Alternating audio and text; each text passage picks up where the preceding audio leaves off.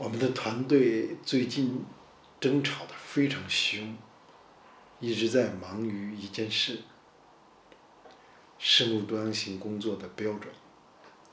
我们为什么要建立生物多样性工作标准？我们最近呢，发现大量的项目工程里边呢，都有环境评估。环境评估里边呢，也都有一句话叫生物多样性。但是在实际工作之中呢，我们发现这项工作呢有问题。举个例子啊，呃，南园湿地公园勘察设计合同，我们从网上查到呢，呃，设计合同是三千多万一期，呃，和呃叫先导区。然后勘察合同是四百多万，勘察合同实施周期三十天，要三十天做出来这个生物多样性的来源的生物多样性的评估和别的工作都在一起了，但是这可以吗？生物多样性的评估有没有一个标准呢？我们发现呢，相关工作呢存在问题。就拿三十天举例，我们知道，一个地方的生物多样性，它在冬天和夏天是不一样的，它在一年四季汇总起来，能得到今年和明年也是不一样的。简单说，大家知道呢，水果有大年小年，植物啊，有的年它开花结果。和另外一些年相比，就明显的不一样。更不用提迁徙物种、当地的相关与生物多样性相关的各方面的参数变化是很大的。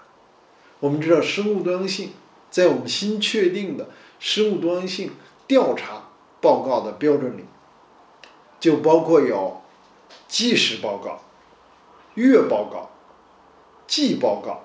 比如一个地方它有雨季、旱季和湿季，那么不同季节的报告肯定是不一样的。那还有年报告，还有多年报告。从时间上，生物多样性要想把一个地方的生物多样性搞清楚，就至少要有这样不同的报告。那么评估呢，就仍然还有更复杂的一整套标准。那么除了这些。评估的标准、调查的标准、监测的标准之外，生物多样性我们这次修订还有新生物多样性修复的标准。那么这些不同的标准，对于相对的各种工程具有极端的重要性。除了这些时间的标准之外，还有对象。我们看到一些湿地的生物多样性的评估和调查报告。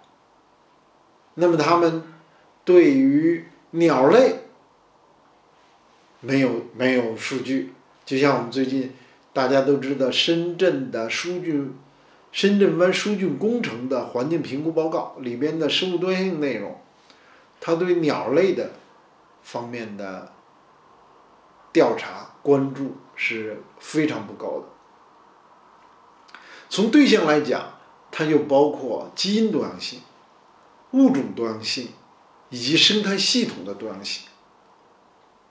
那么，如果你做一个报告，没有对这个相关的几个方面，现在标准的定义还包括过程、生态系统、生命之间的过程，也是生物多样性的一部分。那么，你如果没有对这个涉及到的这四大方面，三个对象群体的四个大方面，如果没有充分的了解，你做出的评估会怎么样？就像这个书，中科院南海所这个疏浚湾深疏浚深圳湾疏浚工程一样，他说应该做，他不知道这对鸟类和其他的生命的重大的影响，因为他在这个报告的对象里面就没有这些对象。除了时间的跨度，除了对象的范围，存在着非常广泛的差距，和真正生物多样性工作的要求差距太大。这也是为什么我们现在大多数的生态工厂，在这个领域里都存在着严重的问题。